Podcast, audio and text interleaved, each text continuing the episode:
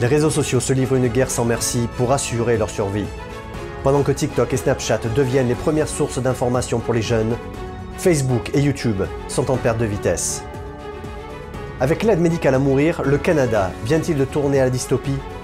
Nous analyserons sa politique et ce que propose l'euthanasie française dès mars 2023.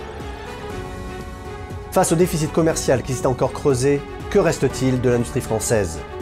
La reconquête industrielle voulue avec France Relance et France 2030 a pour ambition de contrer les mesures protectionnistes américaines. Bienvenue sur Nouvel Horizon. Certains réseaux sociaux comme YouTube, Instagram ou Facebook sont en perte de vitesse.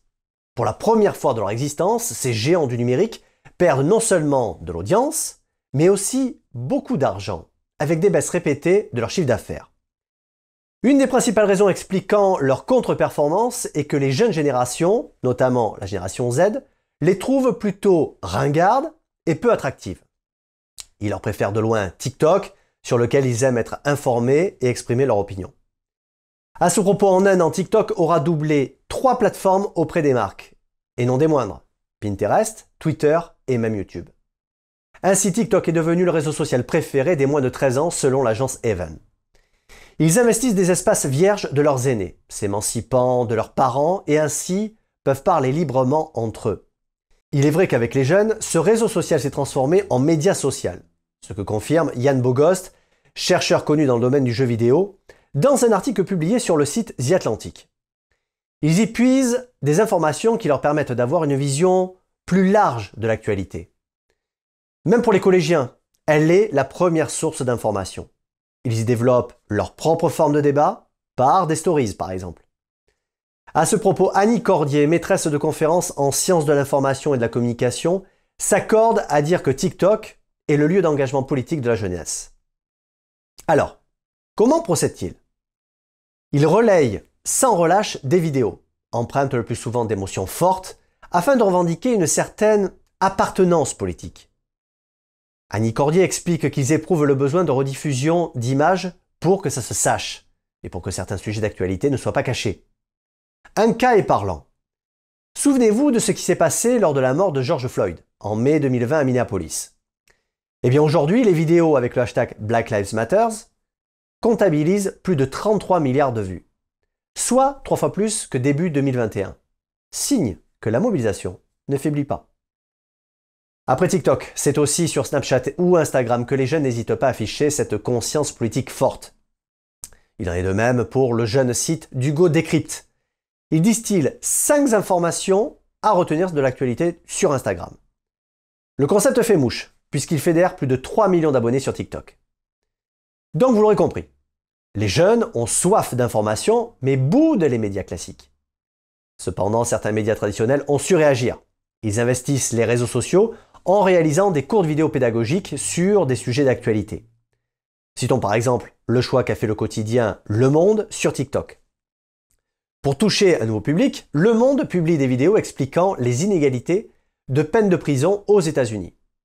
Opération de séduction gagnante. Le quotidien comptabilise plus de 650 000 abonnés sur ce seul réseau social. Attardons-nous quelques instants sur Facebook. Avec un nombre d'utilisateurs qui décroît, est-ce la fin de sa suprématie? Ce que l'on peut dire, c'est que l'image de Facebook s'est dégradée. Pour Asma Mala, maître de conférence à Sciences Po Paris, Facebook est devenu un réseau social de vieux, utilisé par les parents et les grands-parents plutôt que par leurs enfants. D'ailleurs, les résultats d'une étude réalisée par le blog des modérateurs auprès de 900 community managers est sans appel. Il confirme que les marques se détournent très nettement de Facebook. De quoi inquiéter le PDG de Meta, Mark Zuckerberg? N'ayant pas su convaincre la jeune génération, depuis le lancement de son métavers, le géant bleu a dû licencier plus de 11 000 salariés. Même si son métavers est un gouffre financier, Mark Zuckerberg continue de défendre sa stratégie à long terme. Heureusement, le groupe Meta dispose d'Instagram, très apprécié par les marques. Il est désormais le premier réseau social pour les vidéos citées à 83% par les community managers, devant Facebook à 75% bien avant YouTube à 54%. Instagram, avec un cheminement chaotique, a réussi à freiner la grande migration des marques vers TikTok. Toutefois, elle aura peut-être contribué via son focus sur les Reels et les Stories à la démocratisation des formats populaires sur TikTok et de ses nouveaux usages auprès des marques. Si nous revenons à YouTube, la plateforme est en chute libre, malgré la popularité de son format vidéo. La plateforme aura mis du temps à passer de l'horizontal au vertical et à s'adapter à la consommation rapide des contenus. Finalement, TikTok a innové, les Reels ont permis à Instagram de résister, mais les Shorts n'auront pas changé grand-chose pour YouTube. All is beautiful. Voilà une pub au Canada de l'enseigne Simons, qui n'est pas passée inaperçue pour les fêtes. Jennifer Hatch, la trentaine, apparaît amaigrie et fait ses adieux à l'existence, assise au bord d'une plage. Un violoncelle mélodieux l'accompagne en douceur vers les prémices d'un au-delà où flottent des baleines lumineuses et des méduses aériennes. En réalité, Jennifer est décédée le 23 octobre par aide médicale à mourir, aussi appelée AMM. Le 8 juin dernier, sur CBC, sous le pseudo de Kat, elle avait raconté son histoire. Atteinte d'une maladie chronique dégénérative, elle restait sans aucune prise en charge médicale. Elle a pensé Mon Dieu, j'ai l'impression de passer entre les mailles du filet. Donc, si je ne peux pas accéder aux soins de santé, puis-je accéder aux soins de la mort?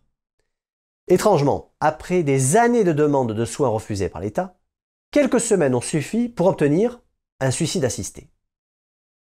Si la publicité de Simons prétend vouloir changer les gens pour les amener à changer leur façon de voir le monde, elle ne fait qu'emboîter le pas du ministère canadien.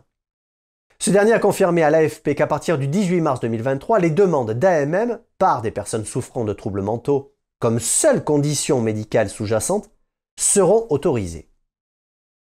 Depuis mars 2021, le cadre de la loi C7 de l'aide médicale à mourir a volé en éclats. Tout d'abord, il faut savoir que la législation canadienne le définit comme un soin. Cette loi permet bien sûr d'accéder à l'AMM pour les personnes en fin de vie, mais aussi celles qui ne le sont pas. Qu'entend-on par là Eh bien, le spectre des personnes admissibles s'entend dorénavant aux maladies incurables, associées à un déclin inéluctable des capacités du patient. Les équipes médicales canadiennes et françaises ont travaillé de concert durant des décennies. Et si leurs soins palliatifs à la pointe ont largement inspiré les nôtres, nos équipes vont-elles s'inscrire dans la même logique Tout d'abord, je vous propose un petit tour de tendance en France. D'après l'inspection générale des affaires sociales, 311 000 personnes nécessitent des soins palliatifs pour seulement 7500 lits. Même si 75% des Français se disent favorables à une fin de vie assistée, la situation de déclin total du système hospitalier empêche tout débat serein. En effet, seul un hôpital sur quatre possède un service dédié à la fin de vie. Paradoxe ou pas, mais il faut noter qu'étrangement, les personnes réellement concernées par la fin de vie sont opposées à l'euthanasie. 85% pour les soignants et même 97% pour les malades. Alors, l'expression ne plus être en charge pour ses proches ne représente-t-elle pas plutôt une fausse idée? La situation n'est guère reluisante puisque l'accession à l'EHPAD s'avère de plus en plus difficile, sans oublier que beaucoup de Français vivent dans des déserts médicaux. Cette solution d'une facilitation à l'euthanasie serait-elle un palliatif au manquement régalien de l'État en matière de santé? Tournons notre regard vers la Belgique. En 2019, 40% des Belges souhaitaient faire des économies en ne soignant plus les personnes à partir de 84 ans. Après la loi Claes-Leonetti de 2016, Jean-François Delfrécy, président du comité consultatif national d'éthique, a présenté le 11 octobre dernier le sujet au Sénat. Il a évoqué la disparité des établissements avec soins palliatifs, selon les régions, mais aussi une loi trop peu appliquée par les équipes médicales. Il propose une réflexion sur la fin de vie à moyen terme en ouvrant une porte entrebâillée sur des visions nouvelles qui pourraient être une mort dans la dignité, incluant les maladies dégénératives. On l'écoute. Euh, sur ces points-là, il est essentiel d'écouter les équipes, même si elles partent plutôt actuellement avec un regard plutôt critique, entre guillemets, sur le sujet. Mais ça pose finalement la question essentielle, et je terminerai là-dessus, est-ce que notre mort nous appartient ou est-ce qu'elle appartient à la société qui l'a déléguée aux médecins? Et cette question fondamentale au plan éthique est mise maintenant sur la table. Fin du débat en mars 2023. Si je vous dis Airbus, le TGV, vous l'aurez compris, ce sont deux fleurons de l'industrie française.